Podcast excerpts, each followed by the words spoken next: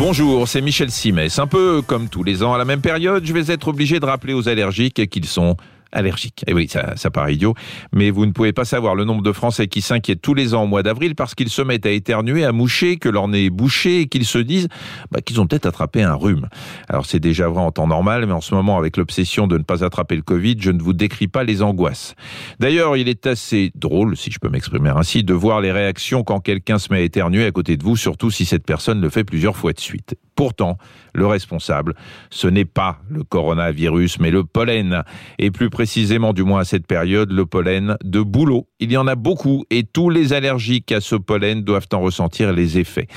Alors je rappelle aux anciens allergiques, et j'informe ceux qui rentreraient dans l'équipe, que l'allergie au pollen se manifeste donc par les symptômes déjà cités, éternuement, en général plusieurs de suite, le nez qui coule comme un robinet avec un liquide clair, puis qui va se boucher, et les yeux qui démangent, qui démangent et qu'il ne faut surtout pas frotter sous peine de symptômes encore plus gênants, genre un grain de sable dans les yeux. C'est la conjonctivite allergique. Une fois qu'on se sait en pleine crise, on ouvre son armoire à pharmacie et on prend ce qu'on prenait l'an dernier.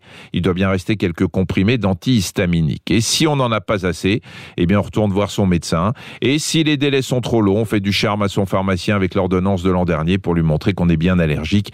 Il y a même des antihistaminiques que l'on peut avoir sans ordonnance. Mais comme toujours, le mieux, c'est de prévenir. Alors, on ne peut pas prévenir la pollinisation, surtout qu'avec le réchauffement climatique, cette pollinisation s'étend de plus en plus dans l'année. En revanche, il existe quelques trucs pour limiter les dégâts.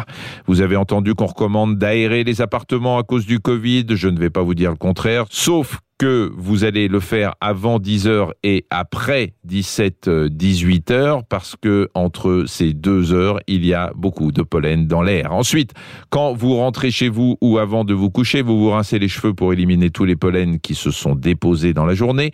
Sinon, c'est sur l'oreiller que vous allez les mettre et c'est le nez bouché le matin au réveil. Dernière chose qui concerne les enfants, s'ils sont allergiques, il faut leur donner un antihistaminique quasi systématiquement tous les jours si on est dans une période de forte pollinisation.